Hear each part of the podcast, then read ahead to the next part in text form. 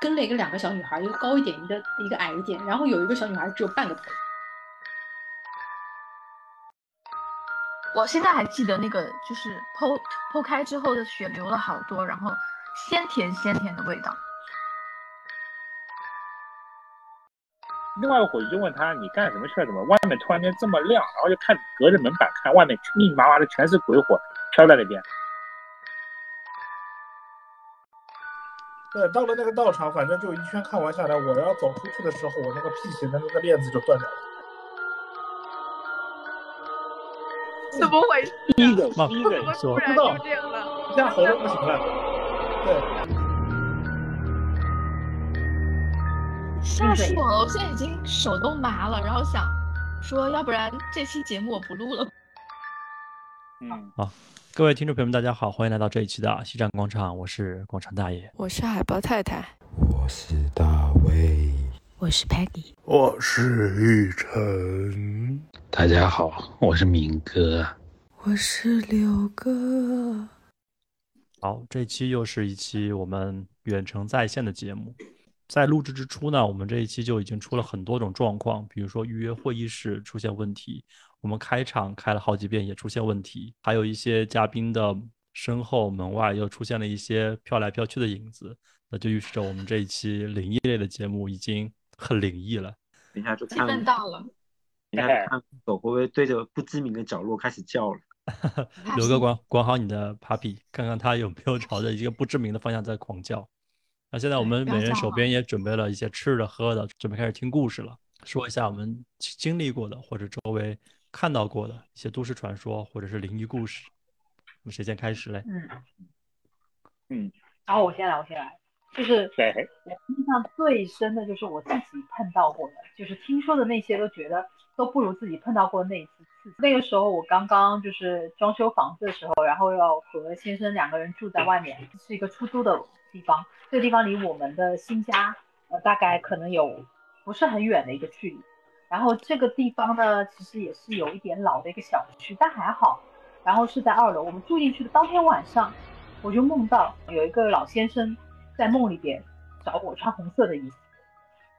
然后，对，这个不是最灵异的，最灵异的很多人会说，哎，是不是在做梦啊，或者是怎么样？但这个老先生的画面是非常明显的。好，OK，结果第二天就醒了。呃，醒了之后呢，我很明显的就觉得我和我老公两个人都不是很开心。之后的一段时间，在梦里就时不时出现这个老人，一同一个老人。就是一直住在那儿吗？对，就是因为因为装修房子可能要两三个月的时间过渡嘛，呃，所以后来我们当时有想到是不是，哎，这个这个房子可能原来有住的人，我们打扰到别人了，心里想。于是呢，也是用了一些这种传统的方式，就是跟他打了招呼，上了香，然后希望他能够让我们安安稳稳过渡这两三个月，我们就搬走了。OK，然后我们做了这些事情之后呢，的确是消停了一段时间，但是突然有一天晚上的时候，其实也不是晚上，已经快要清晨了。我印象很深的是，我就是呃已经快要醒了，在半梦半醒的时候，我看到我的呃老公在旁边打游戏，因为这个桌子是离床有点近的，但是与此同时，我就觉得我背后怎么有个人在抱着我，就就有一种这种感觉，然后绝对不是鬼压床，绝对不是鬼压床，我的意识当时是清醒的，虽然没有完全醒，但我的意识。当我转过头的时候，就是那个红色的老人，脸的状态就是不狰狞，就是像一个老人一样。然后我一下子其实并没有吓醒，我已经有点习惯了。我在梦里边的经常看到他，我当时叹了口气，怎么又来了？呵。然后我的确在这个屋子里边，呃，我们住的这三个月，就是我老公的状态，我观察一下，他就是一直就脾气很不好，然后很怨念。然后那个时候我在这这个屋子住的时候，还发生过一次急性肠胃炎。之前的肠胃都很好，然后急性肠胃炎就送到月球去，还有急性肾炎也同时发生了。吓死我了！我现在已经手都麻了，然后想说，要不然这期节目我不录了吧？我 现在就后来就是就属你食材准备的齐全。然后后来就搬出来就好了，搬出来之后，而且那段时间很神奇，我和我老公在这屋子里面基本上经常吵架，经常吵架。我们之前都没有，对，谈恋爱两年都没有，然后在这屋子里面两三个月就天天吵架。感觉就感觉内心有一种怨念，对，感觉就内心有种怨念想要搞死对方，不知道为什么。但是出了这个房间，出了这个屋子就没有了。我们住到新的房间之后就没有了。后来这个事情是有后续的，是有后续的。但很多人会说，诸多巧合之后是不是就算是结束了？但并没有。我们认识一个风水老师，就是他一直是在上海，就是给各个有需要的风水接一些风水业务。他说：“哎，你们之前是住在哪个地方的？”然后我们没有说，我们没有告诉他我们发生什么事情。我说：“哎，我们在装修房子的时候是住在哪个小区里边过渡的。”他说：“哦，那个小区啊，那个小区我有几个客户在那边，其中都不是很好，风水都不是很好。原来那原来那个小区是本地，就下面就是公墓。我去，重口味啊！嗯，对，然后然后所以那个小区，因为其实也很正常，上海很多地方它原来是公墓来的，就是开发成就可能居住小区啊或者怎么样，因为。”最早的时候嘛，但那一片地方的清理和搬迁并没有很到位，所以那边的那个小区里面事情蛮多的。这个事情我比较有发言权。对，哦，那那时候还是蛮蛮离谱的，就是就是，你知道吗？就是在住在那个里面的话，就是 Peggy 她也不经常回来，她那时候都一直在那个工作室，然后那个地方就我一个人。你知道吗？就是它是一个老小区，我那时候的感觉就是，就是孤老在这个这个这个房间里面，就是我最后收拾东西的时候，我就像一个孤老一样，就是我们两个是是一起搬进去的，最后是我一个人把所有的东西，就是我那时候跟我爸妈的关系也不好，因为装修很多上的一些一些问题，然后那时候要分手，最后的话，关键我们最后要把这个房子租出去的时候，你知道吧？我觉得。我会觉得是这个房子一直在挑人，就是我租出去的时候是有人来看房的嘛，就是有一对跟我们一样的这种小情侣过来，就把这个房子一眼那个女的就喜欢，就把这个房子给租了。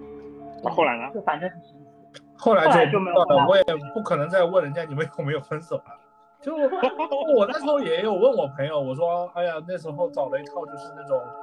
坟地的房子，他那个什么事情都没说，他就说哦，那种房子住的有点抑郁的，会让人住住住抑郁的。我那段时间确实是有点抑郁。他给你的工作原因应该会接触到很多这样的大大小小的事例，那你亲身经历可能会和我们经历这样的事情体验会有点不一样吧？是不是会镇镇静很多？对。呃，就是因为一方面可能是我工作的关系，其实心理咨询有一些也不能完全算科学科学层面的状况可以解释的，就比如有一些失神，包括说一些我们说是一些嗯很奇怪的症状啊，这些症状当科学层面没有办法去解决的时候，可能有一些患者会借助玄学层面，比如说呃请道长啊、大师啊做法啊、捉妖啊，或者是这种去掉一些啊负能量啊、邪灵。这个的确也是存在的，所以在这边也许可能这么多年听会比较多之后就不会觉得特别奇怪。我还特地为这个事情去问过一些大师啊，包括说到他们说其实他们跟你只是频次不同，所以你还是要保持自己的。又回到今日科学的环节，就是你要保持自己的正念、正性、阳气以及健康的身体心态，他们就不容接近你。因为那段时间我也很累，真的很累，就又有工作室的事情，又要装修房子，所以那个时候其实也算是比较低频的时候。对我那个时候就是很神奇的是，那个小区专门因为老小区嘛，一直有这种救护车幺二零的，就是晚上回去会看到这边。还有是我在我们因为那时候是在二楼，就我洗澡的时候，我都能听到有和尚在那边念经。哦哟，真的。对老小区嘛，因为过去的人会比较多一点。对对对，但是那个小区特别频繁。这种医院啊、救护车啊、像这种墓地啊，真的是。是是两个空间，他们交集会比较频繁的地方，是有这种说法吗？哎，是有这个说法的，而且有这样说说了。对，尤尤其像这种什么医院这种地方，他们都说阴气比较重。其实不是说医院这帮阴气重，医院里面的阴阳气其实是很旺盛的。因为你想白天晚上忙忙碌碌这么多人，那么有些人说那什么地方会有阴气重呢？很简单，有些就是不知名的小角落，它会有些阴气比较重的。那么有些人会说那。停尸房是不是？那肯定是啊，对不对？这是全院最最那个最重的地方，就是停尸房了。那我给大家讲一个我那时候经历的过程，但那时候不是在我们医院，是在浦东某医院，名字呢就不顶了。然后那时候呢，正好到我那时候一个朋友宿舍去嘛，他的宿舍前面有条路呢，是直接通到他们医院的停尸房的。然后那那天就听到外面有吵吵嚷嚷，说怎么还有人在哭什么的。但我们这么八卦的，肯定想上来看看什么情况啦。我就看到下面有人推了个黄袋子，就是那个裹尸袋，然后呢把那个病把那个遗体呢就在往那个往那边推。那么他推到那边有个有个两层小楼嘛，能看得到的。推到那个楼梯门口的时候呢，哎，故事诡异的事情就发生了。常规情况下，我们认为可能说推过去把门一开，遗体放进冰柜，这件事情就结束了。不是的，嗯，你会听到那个人很用力的在拍门，然后他而且可能说他是不是有工作人员在里面呢？但他下一句话就让我觉得很诡异，他说一句，哎，有活人要进来了。然后拍完门之后喊了句有活人要进来了，然后他才把那个门打开。那么后来我自己去百度了一下才知道，很多地方包括像火葬场有些放遗体的地方嘛，他们说为了不惊动里面的某些所谓的好朋友，他们会在进去之前会先拍一下门，意思就是哎有生人要进来了，大家不要冲撞到，是这么一个情况。那么以前我觉得这只是个传说，直到那天我看他们真这么干，我发现哦，原来这个事情可能还是真挺讲究的。我觉得可能不是挺讲究，我是觉得可能有人可能之前碰到过什么，然后呃一个告诉一个，大家才这么做。这个规矩不是就跟你住酒店不是那个规矩是差不多的吗？你进酒店之前先敲三下门。提问：你们住酒店的时候都会敲门吗？我从来不会。我也不会。这个要敲一下，我这个其实挺重要的。他们哦说要什么房间吧，不要住边边，应该问题不大吧？哎有些这这种想退出这个会议，有些这种能能说吗？都能说这个话，这个话题没问题。就是。我那时候有找道长做过法事的，那么通灵查事，反正就从我身上出来好多东西，因为我那个本身的八字就是比较招阴嘛，那时候是第一次去做这个法事，嗯，然后有一个什么被车撞死的一个女鬼，找替死鬼的，反正还有一个蛤蟆，还有一个印象最深的就是最后从我身上掉出来很多这种残肢，你知道吧？就是断手断脚的这种东西。然后我就被说了，说就是我去酒店不懂规矩，就是不跟别人打招呼，就从此这个事情之后，我就凡是酒店我都是进去先敲门，然后就跟他们说我我是谁谁谁，我在这边住几天，就是麻烦大家就借过一下，就是啊这么一回事。他们还吐槽了我说你他妈不啊不对，他没有没有脏话，就说你都不知道你自己头那么重压在我们身上，你都不知道我们有多累。腿都显大，你知道吗？对，其实进酒店敲门，我我给大家讲个很实际的例子，不灵异的，是发生在我自己身上的。那时候我去北京出差，我在那边洗澡，结果他们给那个门前台给错了房卡，另一对另一对夫妻两个开着门直接进来了，然后我在那边洗澡，我说哎这边有人住呀，所以这件事情告诉我们。确实要先敲门的，因为里面可能有人在洗澡，可能有活人。对又到这活人个在洗澡。对，因为连道长他们都都这么说了以后，我就是养成这个习惯，而且就是酒店我们每次过去都说我们不要最后一间。快，Peggy，快补充啊！补充一下啊，大家不要害怕，嗯因为那个法师我是跟他一起做的，就是我嗯在旁边是有参与的。有两个重点，就是他的八字比较特殊，所以说不代表你们不敲门也一定会有这样的遭遇。还有一个很重要的重点，你露出了一个大前提。道长有问你，他说你是不是大学的时候还跟同学一起老是去一些不该去的地方，比如坟地？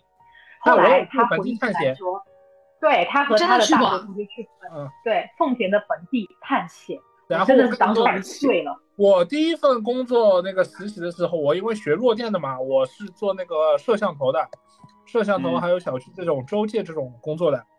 好死不死，我那家公司有一个工作是在天马山，就是坟地装摄像头。他们装了摄像头以后，就是要看他们，因为有很多人都是偷那种让他们装摄像头要看什么？要装那种，很多人偷贡品，很多人在偷偷东西。吓我一跳！什么 二锅头吗？就偷那种贡品，然后就是一直换，有个摄像头就一直换。我们那天反正就是火了也都到了那边，反正六七点天都暗了，我还在那个墓地里面，好冷啊，嗯真的好冷。就是我那个温差还是比较明显的，而且又是在郊区。这也不是探险，这就是去工作嘛。嗯，就是去墓地会格外的冷。对，你说你说你你说你好好上个班还能上出这种 feel 也是不容易哈。对啊？八字清晰。我我现在我现在觉得医生应该不是最最容易遇到这个事情的人。牙医牙医不危险，牙医不危险。对，牙医一般遇不到这种的。说到牙医，我想起来我一个朋友，他就是上个月吧，不是上个月，是封封控之前，应该是两个月前，跟我讲过他一个经历，就是他当时很长一段时间就是一直很大，就身体也不好，工作也很不顺利，包括家人关系也很不顺利，然后他就一直没找到自己的这个根源在哪，他可能觉得就是是我们说的水逆啊什么的。然后他就有一个朋友跟他讲说，你要不要去找一个，呃，高人去帮你看一下？就介绍了他朋友自己常去咨询的一个法师那里。大家去了之后呢，那法师就告诉他说，明天一整天你一定不要出门。他本来第二天是预约了去拔智齿的，正常来说他肯定第二天就去了，他已经请好假了。但是正好前一天去咨询了之后，他就半信半疑，后来就没有去。然后没有去，就是当天早上，他说他就来大姨妈了，然后等这个大姨妈过去之后，他又去拔牙，发现就他拔牙大出血，出了很多血。就是说，如果他是来大姨妈的时候大姨妈的时候就很危险了。然后后来这个事情就过了，过了之后，然后他再去那个法师那里的时候，那个就告诉他说，就是上次其实你来的时候，我就看到你身后有两个人。但是当时我不方便告诉你，害怕吓到你，就是告诉你说第二天不要出门。但为什么这次告诉我？我不并不想知道。对呀、我不想知道。你就直接把事情替我解所以决完了就可以了。这两个人跟来大姨妈和来和拔牙什么有必要的关系吗？我以为是是可能这些偶然的因素放在一起，可能就是感觉像被策划过的一样。会会不会是因为打拔牙或者大姨妈的时候人阳气会比较弱，所以容易遇到这种东西？有这种说法不是？他是因为身后已经有人在跟着他，然后他可能就会不停的遇到这些不好的事情。哎，哦，有应该有这个说法吧？因为我知道，就是好像来大姨妈的时候是不能去寺庙的。其实是这样子的，因为最早说大姨妈不能来去来了不能去寺庙，是从印度教那边传过来的，这是他们的一个文化。呃，其实说实话啊，没关系，没关系啊，对啊，对，因为。道姑什么的，他们也要尼姑都一直在寺庙里住着吗。还有一个原因是什么呢？以前的就是，呃，这个可能比较私密一点，但是以前的卫生设施以及都不是很方便，所以你看到了血之后，如果没有清理干净，对神明的确是不敬的，这个是对的。但是我们不是在印度，也没有关系。但是这个说法就一直一直都传到现在。对，还有就从能量上来讲，就是可能你你你经期的时候，你的整个状态会比较低频，然后是是，够，然后呢，寺庙其实也是一个很纯阳的地方，可能这种对冲对你来讲，你自己有时也会不太舒服，就是这样。但其实没有关系。我觉得还有一种就是封建迷信社会对于女女性地位的低，就是他们会觉得什么来例假就是不干净，就有很多这种不洁。对，就有很多这种错误的认知。对，因为在宗教发展当中，印度它其实是非常有代表性的一个资源。为什么？就比如说在印度来大姨妈的女性，她这一个星期是不能跟她老公同房的，这个同房就是不能睡在一起，她一个人要睡在阳台上，远离家里所有的亲人，就是她一个人睡在阳台上，因为这段时间她是不干净的，是这样的一个说法。所以我之前有一个医生朋友，他是也是在三甲医院，很大的公立医院，啊，呃，就就清明节的时候，他说会非常热闹。我说怎么热闹？他说太平间会特别热闹，然后过世的人会很多，就明显在清明的前后，就是医院的死亡率会提高。还有哎什么说法吗年关有这个说法吗？嗯，哎呀年，可估估计可能那边也要考，也要也有那个什么绩效考核什么之类的，对不对？每天还得完成多少指标才可以？有多少人才引进是吧？呃，你只只能这么认为了，不然你说怎么办？来，绩效考核今年规定要一定要收到这么多指标，对不对？其实说实在的，像这种的话，医院里面每年死多少人倒不知道，但是哎，我以前有发表过一篇文章，就是我们我自己科室啊，近十五年在住院期间死亡病人的一个病因分析。也就是说，其实没有像大家想的那么夸张的，一年也就你看我们一年接的大概几千个病几千个患者，那么算上门诊量可能要过万了，但是死的话一年可能就死个两三个，这个比例其实是很低的。另外，他们死亡原因都是一些有基础病啊或者什么感染啊之类的，都是都是相对比较就是说有据可查，不是那种什么突然间如何如何的这这种情况。但是有几个就是比较比较那个啥，就是说在住院的前一天，他本来好好第二天要出院了嘛，结果第二就前一天病人突然间死于那种突发性疾病的话，这个我觉得还是比较唏嘘的。但是也是相关的并发症是能够判断的，就是说能够说分析出原因的。没有，就是说我们想那种什么啊，查不出任何原因的就走掉的那个就比较怪了。我之前解剖就是跟着病理老师一起剖过一个刚刚生下来的婴儿，那个婴儿就是不明原因嘛，所以就做了尸检。然后我现在还记得那个就是剖剖开之后的血流了好多，然后鲜甜鲜甜的味道。然后，然后那个婴儿就剖出来之后，就发现他的肚子里面有一个。特别大的一个囊肿，就整个就是占据了小朋友的肚子。然后当时老师还说说，好像说这个情况还挺少见的，嗯，就是那个孩子生下来就是死了，然后就征得了妈妈的同意，就去检查到底怎么回事，是这样的可能是发发育异常吧，这个不是我我的关注点是在他的鲜甜鲜甜的，这个是什么什么体验？血腥是血腥味是有甜味的，那个血血味很甜，因为小朋友嘛又很嫩啊，不是应该是臭的吗？或者是腥味的，不腥鲜甜，你闻的那个味道，你会觉得这个血就是鲜，就是它真的是不腥。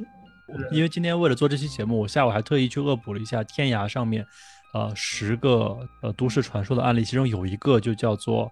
放血喂妻还叫什么血喂妻？就是一个男的，他老婆负气出走了之后呢，他因为知道他老婆喜欢吃这种毛血旺这种鸡血鸭血类的东西，他就在线直播放自己的血去做血豆腐给他老婆吃，然后里面有很多画面很血腥，都需要打码。然后我就在想，人的血会是什么味道呢？自己也有流过血嘛，也说不出是什么味道。但是看到一些恐怖片什么，他们会说。人的血是是甜的，但我一直不知道这个到底是杜撰出来的还是真的有。直到刚才那个柳哥说到这个，才才忽然想到说，真的有可能是甜味的。我没敢尝过，就是我们有时候自己口腔里面会流血，那大概知道是什么味道的。甜的呀，因为那个是婴儿啊，就是很嫩很嫩的婴儿，刚就是等于刚刚生下来，然后头一天死，第二天剖的，就这可能没有那个甜的味道吧。我觉得还挺甜味的，甜味倒不至于。但说起来，现在血腥味我是闻不出来了，已经因为习惯这个气味了。以前第一次尝的时候觉得哇，这是血腥味好浓重啊。后来干了一段时间之后，还好啊。有时候真的开刀的时候找那个出血点，妈脸脸脸恨不得凑上去找，因为第一它的位置可能很深，第二那那个涌的时候，你会发现跟自来水管一样往外喷的，你根本就是说来不及去弄的。然后一只手先压住，然后脸凑得很近一点，看看它到底是哪个出血点。因为说动脉压很高，可能。两个毫米的破口，那个血就像喷涌而出一样，找到之后把它缝掉就行了。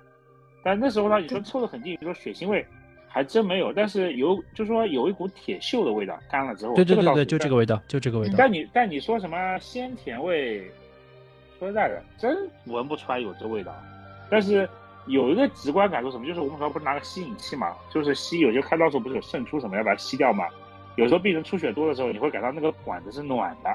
就是吸的血量很大的，那管子就是暖的，那时候心里面冲击力就非常大了。因为就说本来的话里面有空气的话是凉的，你知道吧？所以说握着这根管子是暖的的时候，基本上心里就会咯噔一下嘛，这出血量就很恐怖了。海豹太太的表情就是我是谁，我在哪儿？这个出血，这个出血量就可以做毛血旺了。因为我之前有有遇到过一个，有遇到一个肝，应该是切除什么肿瘤之类的手术之后，然后查房发现他的一个腹部按着不太对。然后医生呢，当时就让我去订一个急诊手术室，然后就上手术，马上就去，然后一切开，那个就是用手伸进去，然后掏出来就是血旺，那个血在肚子里面已经凝固，出血量太大嘛，已经凝固了，然后就一掏出来就是毛血旺的那个血旺的样子，然后我在旁边看着，那个时候我才柳哥，我才二十岁，四川火锅在吃血旺啊。哎也也，其实其实其实也还好，就是这种所谓的视觉冲击力。你像我们那时候的话，看那个就是说那是我值班嘛，那个本来那天那天给那个病历签字，妈，我们住院医生妈有劲啊，一个月的病历给我送到最后一天给我签字，跟我说明哥你慢慢签吧。我一看，好家伙，三十四份病历都在那边，然后你要一份份签过去。你想，我就九点钟坐在那边开始，就认认真真签病历，签到十一点半，别的事情没干，就签字。看点什么？没看见什么。十一点半的时候，护士跟我说：“明哥，病人的脖子好像有点肿，哎，你去看一下。”我我跑过去一看，好家伙，那是有点肿啊，鼓个包在里边。就像那个柳哥说的呀，就就是就血肿探查嘛。然后那时候第一件事赶紧把减压，一撑开之后，那血蹭就喷到我衣服上了。然后干上台就把掏毛血啊，掏掏掏掏掏掏掏干净之后，哎，发现小出血点给它烫烫，结束了。现在其实看着血腥，但真只要看到出血点之后的话，不是太恐怖的，只是那视觉效果是很冲击的。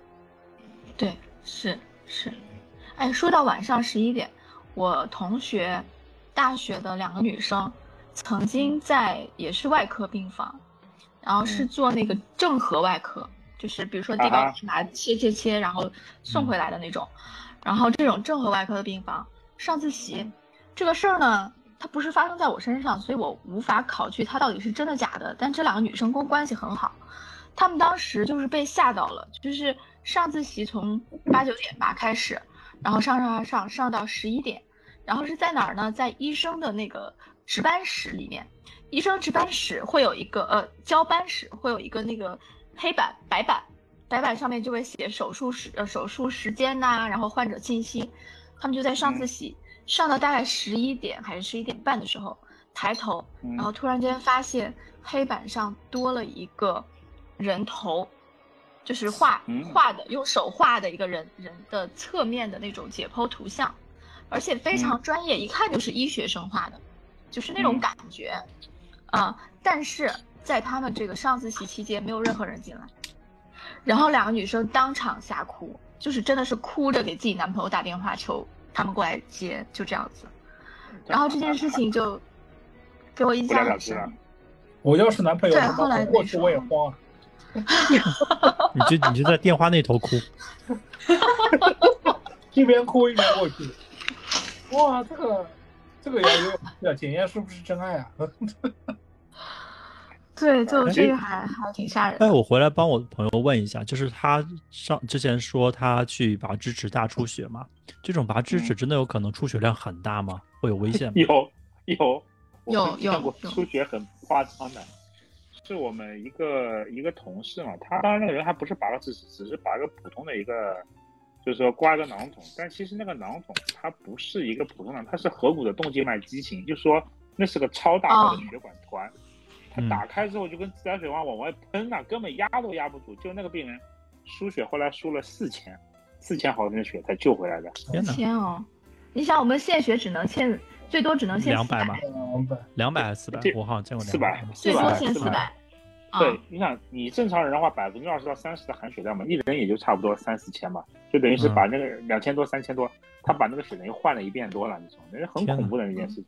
当时那个，当时他们说。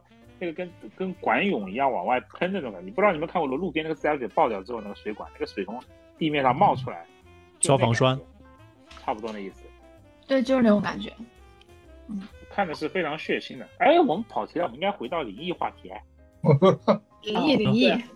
没关系，我回来接着。还有还有，你说，你说，你先说，你先说。就是我们那个之前业界就有一个很出名的案例，就是上颌智齿，有一个人拔上颌智齿拔。拔的就是大出血，没有止住嘛。因为上颌智齿其实很容易拔的，一般上颌智齿可能米哥一分钟吧，对吧？三十秒、一分钟下来了。要看的，如果他那个位置长得好的话，可能那个挺着挺一下，就就飞出来了。几秒钟，对，几秒钟就下来了。然后结果那个病例呢，刚好他的智齿的周围有一个变异的血管，然后拔下来之后就一直出血，一直出血。啊，然后就那个应止住，那个那个应该是那个你知道是吧？上颌动脉的一个分支正好从那边过来，那个那个出血量好像没死是不会死的，但是出血量绝对够那人喝一壶的。那个位置是很恐怖的。对，对。哦，还有一个就是大姨妈这件事情，其实大姨妈拔牙也不至于怎么样。你想大姨妈的时候，假如我出了车祸骨折了，那我不还是得做手术吗？其实没有任何文献支持说大姨妈期间。会大量出血。他嗯，啊，回回所以回到回到嗯灵异，回到灵异。所以所以呢我觉得我觉得有楼歪二十分钟你可以剪出来，叫大姨妈期间可以做和不可以做的那些事情，可赞了。那我们下期讲大姨妈好了。那我那那我们说说背后跟两个人这事儿吧。那我接下去说我经历的我们背后跟的人，好吧？好好好，哎呀，就是那个时候是我我我和我和老公一起去呃台州那个地方有一个共修的道场，就是我们是皈依密宗的嘛，所以阶段性我们师兄比如说有自己供养的道场有上师来，我们就会去那边共修念经啊、呃诵佛这个样子。嗯，但是呢，那次比较特殊，是因为这个道场它有的时候也会接纳一些，比如说呃江浙一带过来其他的师兄，因为这些都是很随喜的嘛。其中呢，接到了一批南京来的师兄。那一天我们没有去共修，我们就觉得哪里不对。其中功德主的家里边的老奶奶也说，感觉今天的道场妖里妖气的，就也没有去。后来呢，我们从泰州回来了之后，我们先见了第一位朋友，这是我们的一位就是说住持，他是汉传的一位住持师傅。就是的确是这样的人，他可能是自己修行的关系，他是可以看到一些东西。然后他当时就提醒我们说：“你你们背后怎么跟了一个，嗯跟了一个两个小女孩，一个高一点，一个一个矮一点，然后有一个小女孩只有半个头。”然后当时就是他很已经很委婉的就做了一个这样的表情。我了！然后因为这个这个住处我们已经认识非常久了 啊，然后 是上半个还是下半个还是左半？你你让我说完，让我说完。我先说，发张吗，就是我们这个啊快快快快，接着讲，接着讲，哎，汉传的这个师傅呢，就摸了我摸我的头，帮我念了点咒，然后就告诉我这个东西，然后说会好点。然后他帮我弄完以后，他就去什么马路边，我也不知道去干嘛，反正是消失了一会儿。然后最后呢，我还是就找了第一个，就是帮我那个通灵禅师的那个道长，道长道教的就把我说的一模一样，就说我身边跟了也是两个小女孩，然后就是头没有的，半个，就两个不认识的人说的是一模一样。对，然后后来我们再问了一下道长，因为因为其实我们觉得就是能碰上啊也是缘分吧，他们也挺可怜，为什么要跟着我们？后来呃道长就说这两个都是从南京过来的，经历过南京大屠杀的，就是跟着那些师兄来的，对，然后所以呢，就是说他可能会会就是说随机粘一些可能这样子的人，然后你就把他带回来，就把他超度掉就好了。所以后来就是说能理解为什么他半个头是削掉，因为战乱的时候嘛。嗯嗯。可以给金链子可以辟邪吗？金链子，嗯，用处不大。去他们泰州的道场第一天，他们带我们去参观了一下。可以招财。我身上，因为我不是特殊体质嘛，我身上是有带了辟邪的东西的。但是我，我到了那边，别紧张，别紧张。怎么回事？第一个，慢第一个怎么突说然就这样了？一下喉咙不行了。对，对，到了那个道场，反正就一圈看完下来，我要走出去的时候，我那个辟邪的那个链子就断掉了，直接就摔在地上，我是就两半了。这么夸张？感觉像是被这个是这这个是说明那个场子很邪吗？被被某种力量冲击了吧？你也可以用我们传统说法帮你挡了什么东西。就帮你挡了什么灾是吧？嗯我赞成。因为还有就是我们那时候在泰州，我们不是住在那边嘛，早上五点早上起来就修法念经的嘛。但有一天我做梦，你知道是什么吗？就是做梦我去那个道场那个念经送佛，但是我们走过去的时候，他们那边会有一个洗手间，我就梦到我那个洗手间的门就突然开了，里面像个黑洞一样的要把我吸进去。然后我就告诉了那个汉城的师傅，师傅就说差不多就回来吧，对那个梦不是很好。然后我们就再也不去那边。所以后来才知道那个道场可能不是很干净。那我们那时候还很神奇的，我不知道上海这边，我好像很少看见血色的月亮，但是在他们泰州那个地方，就是那个厂里面嘛，他们是一个做做这种水晶还有这种雕刻的啊、雕刻的这种厂。我们回去的时候，我往天抬头一看，他们上面那个月亮是红色的。哎呦，这个不是说红色月亮是血月是有灾的意思吗？就不知道我跟 Peggy 都看到了。嗯，反反正就还蛮神奇的，嗯就那个好几大概两三两三年前吧，大概四年前了，四年前了三四年哦。那个你你你看到这些不干净的东西，感觉你好淡定啊。他没看到，假如看到，就是有人告诉我而已。哦但是可是我觉得你们都好淡定哦。假如果告诉你，是因为是因为时过境迁，你回想之后觉得也就这样。当时其实也会觉得也会有点害怕，现在会觉得就过了就过了，因为他不会真的打把你怎么样的。我告诉你，人是最可怕的，真的人是最可怕的，对，我就没错，觉得人心是最可怕的。人是最可怕的。不是，我们以前我应该不太是那种体质吧对？我应该不是容易招阴的体质这个你。要看一下，我们也回答不了你。我会觉得你这个东西，我从来没有看到过。我觉得恐怖片这种东西是让我们把这个概念有点误解。当你去了解了这个事情以后，你会觉得好像也就没那么可怕。哎，那有没有哪个恐怖片其实是他参考了比较多这方面玄学的道理的？其实蛮多恐怖片都有参参考。啊，有什有什么推荐吗？哎，嗯玉成，你来。啊？等一下，香港的很多恐怖片其实都是有参照的。山村老师，是所谓那种僵僵尸系列吗？还是后面的我这种？插一句啊，你不要说香林港正英啊，恐怖片怎么样，其实我跟你说，香港很多的那些三级片都拍的很有哲理。真的，话又变。下暴露了。下下不到呀。就你会看到他很多的这些三级片，很多的内容，他还是遵循一个因果报应的这么一个一个概念在拍。回回到话题，回到搞很多恐怖回答这两片个，脑又回答歪了说说恐怖片来着。香港，我记得印象深刻，我以前看过一部任达华的《心魔》，我好小时候看的，但是我最后也没看懂，就是怕，小时候很怕的。有看过，你们有看过吗？任达华的一部《心魔》。没印象百。度一下啊，我我去 Google 一下。最近被安利的是，好像也是任达华的《双瞳》，也是他的吧？啊，双瞳好像是很恐怖的，我那个我没看。还有什么第七届是谁谁拍的？那个不是，这那个叫什么？那个郑伊健和余文乐，对，拍的不错哎。那个叫第一届，第一届。啊，不好意思，对但是那个设定有点 bug，就是你变成鬼了以后就是无敌的，就能无限的在身上附身，然后就附到人的身上把人给弄死。其实还是人心最可怕，你那个鬼没有身体还好，你鬼有了身体就更可怕。哎，差不多也就这个意思。嗯好，回到话题。柳哥表情都变了。哦，那个第一届我真的推荐大家去看一下，真的很好看。脸色煞白。嗯，那后来那呃，回到刚刚那个 Peggy 那块，那后来那两个人，那两个小姑娘后来怎么样解决的？对做法师超度了。哦，这样子，好吧。我希望是不是就是说，因为他们离世的原因比较凄惨，所以他们就就所谓的孤魂野鬼。因为后来我们还问了一下道长，为什么会有那么多的，就是这种灵体。其实道长说很简单，灵体肯定比比人多，因为你想这个地球，对不对？经历了这么多的时代，死了这么多的人，对不对？可是我们出生才几十年的时间，只不过说灵体它会选有选择性的去待，比如说人烟稀少的，呃，频次比较低的、阴寒的这些地方，还有就是。他们也都会有自己的故事，就是怎么会变成，比如说执念很深的人，他不愿意去往生，或者是一些意外的那些灵体，他都不他都不知道自己死了。就比如说突然的一个车祸，他还在原地，他不知道自己死了。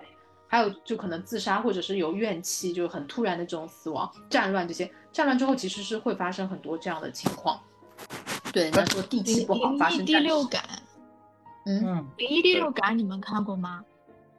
很老的，布鲁斯威利斯演的那个啊，灵异第六感，，那个小孩是吧？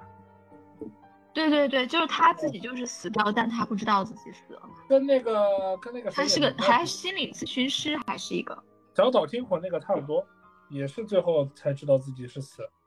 一种死掉不知道自己死的这种片子，很容易拍的很温情。嗯，对哎，拍的特别好，拍的特别好，嗯，我看了好多遍。对对，继续干好像是？但是我忽然想到一个，就是身后跟着东西的一个电影，就是刘德华和张柏芝两千年拍那个《大块头有大智慧》。哦他引他引进他引进大陆的时候，其实删减了蛮多的。他在香港播映的完整版个喜剧，片吗？其实就是因为引进大陆的时候被剪的七零八落，所以他很难表现他原来的一个思路。他其实，呃，张柏芝演的那个人，他背后一直出现一个一个就出现一个画面，那个画面就是日军拿着这个砍刀在屠杀，然后刘德华原来是他演了一个在寺庙的和尚，然后后来也不算还俗吧，就是离开离开寺庙之后遇到张柏芝，他就一直能看到他背后这个这个景象，然后就帮他解决这个问题。他其实是有很多呃玄学的东西在里面的，嗯但是大陆最后他妈张柏芝那个镜头实在太吓人了，吓老子一跳，吓死了。突然间树丛中间打开一个人头是吧？嗯，对啊，就张柏芝的那个头过在上面。有一个电影是泰国的，叫《鬼影》，很有名。啊哦应该这个我是听过天花板的那个那个阶层的，对，那在个肩膀上。是，对，就讲那个男的莫名体重增加嘛，对对对，就是明明很瘦，然后突然有一天身上多了五十公斤肩膀，酸。然后，对对对，然后脖子也一直不舒服，然后到嗯到最后才发现，说那个好像是他前女友一直骑在他的身上，在他身上背着，还是个摄影师。吓死我！我觉得泰国这种恐怖片才是天花板，比日韩关那种键是要再可怕一点。我那时候是很爱组织我们宿舍的女生一起，那个时候大学嘛，然后很爱组织宿舍女生一起去看。然后我当时就觉得这个恐怖片我是不知道内容的，然后我们还嗯拉了一个女孩子，拉了一个女孩子，这个女孩子是从来不看恐怖片的，就被我们骗，然后我们说这个是爱情片，然后看到最后她整个人崩溃。我想想还有什么灵异事件，具体发生在我身上。哎，我朋友后来去看那个大师，大师说今年是白虎年，有阴兵过境，什么整个运势都不，什么？哦你说谁运势不好？就整个年运都不好嘛。他说嗯是叫叫白虎年，什么什么来着？那肯定不好，现在都成什么样了？那肯定不好呀。大半年过去了，啥事都没做，你说好的？但是先过了上海是吗？对呀、阴兵过境是指真的是发生这个事，还是一种年年运的说法？就白虎哦真的发生这个事情，这个给大家讲讲，这个这个我我我我我有发言权。哪个哪个讲过这个故事？哪个？哪个阴兵过阴就是阴兵过境这个，我奶奶有有给我讲过这个故事哎。哦，这个好，这个好。但是这样的，他们我奶奶她小时候，他们当在在江苏老家嘛，他们当时的话，家里面经商的，然后那个一条街有一半的铺子是他们家的，当时做的是很大的。然后大家知道，以前的那个门板不像我们现在说什么什么卷闸门，不是的，我不知道有印象是拿那个木板一块块拼起来的，就一块块移上去的。对对对，那个对。然后呢，这个门板门板之间呢其实是有缝的。然后这时候呢，一个关键人物出现了，他们当时不是有一条街商业类似于商业街嘛，但是那边有条河，河的对面呢就是一个乱坟岗。那么这时候呢，当时我我们就看店的时候，一般两个伙计看一个店铺嘛。有个伙计那天他喝多了酒，喝多了酒之后呢，然后就在河边尿尿嘛，然后就看到对面有很多鬼火飘啊飘啊飘啊飘的。啊，这喝多了的人你也知道，瞬间觉得全世界都是他的，他就嘚瑟的说了一句：“呀，你们要来喝吗？那赶紧过来呀！”结果刚说完之后，那人就惊讶的发现，这个很多鬼火全朝他飘过来了。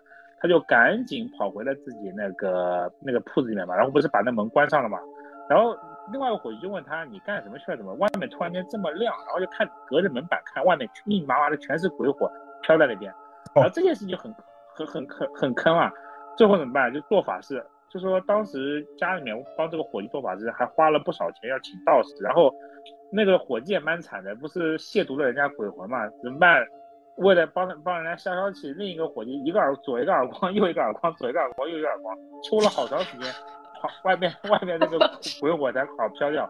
但是这个事情没有完，他第二天呢就发烧了，然后就就就请，然后家里面就帮他请道士做被法事，做打 不是就是说可能一方面被打，一方面可能被吓到了，然后第二天又做法事，七七八八一堆事情全弄完之后，花了很多钱，好了，这件事情终于这么过去了，这是第一件事情。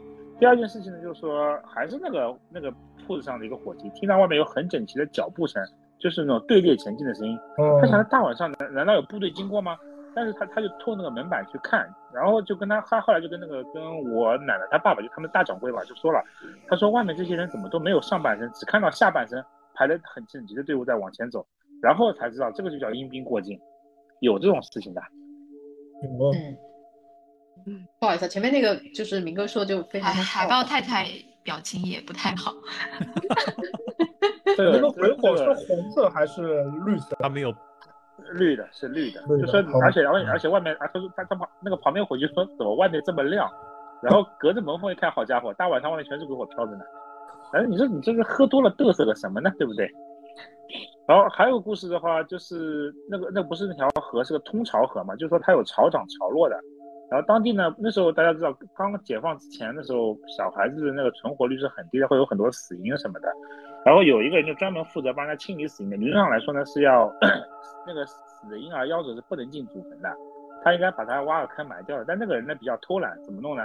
他就直接拿草席子一卷往那河里一丢，然后潮涨潮落，立马就 全都冲掉了嘛。结果那人后来死的时候，自己死的时候是很惨的，他就跟旁边人说：“怎么有这么多小孩子站在我的床边，都不认识他们？”人家就跟人家就说这是他报应来了，当年被他丢掉那些死孩子全都找回来了。我操！所以这个世界唯一让我一直奉行行善的一个好处就是，就是因果报应。对，你要想到你对别人做的一些坏事情，最后都会回到自己身上。你按照这条准则去做事情，我觉得都不会走偏。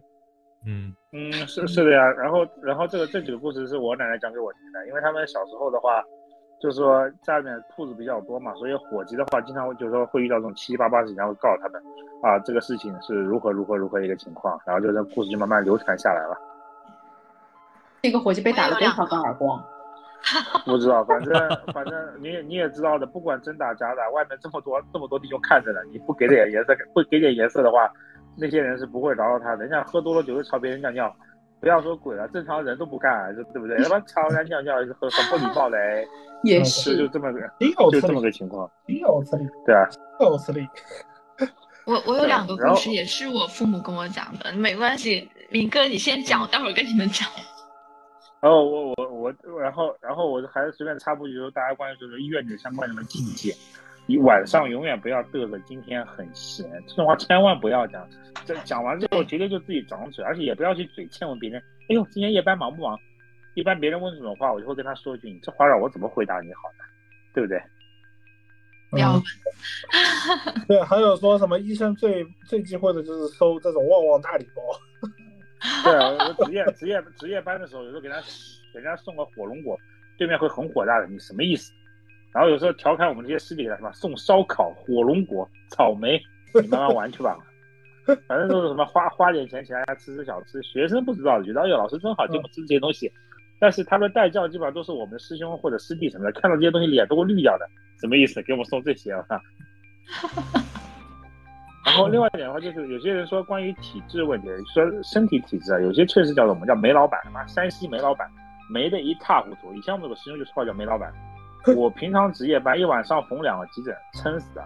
有一天那个家伙他值的是那个什么中班，结果他就在旁边坐了一会儿，聊会儿天，没有走。那个煤老板在那边坐着的时候，我第一次体会到了我在里面拼命缝啊，外面椅子上坐满了外伤急诊啊，排着队等我缝啊。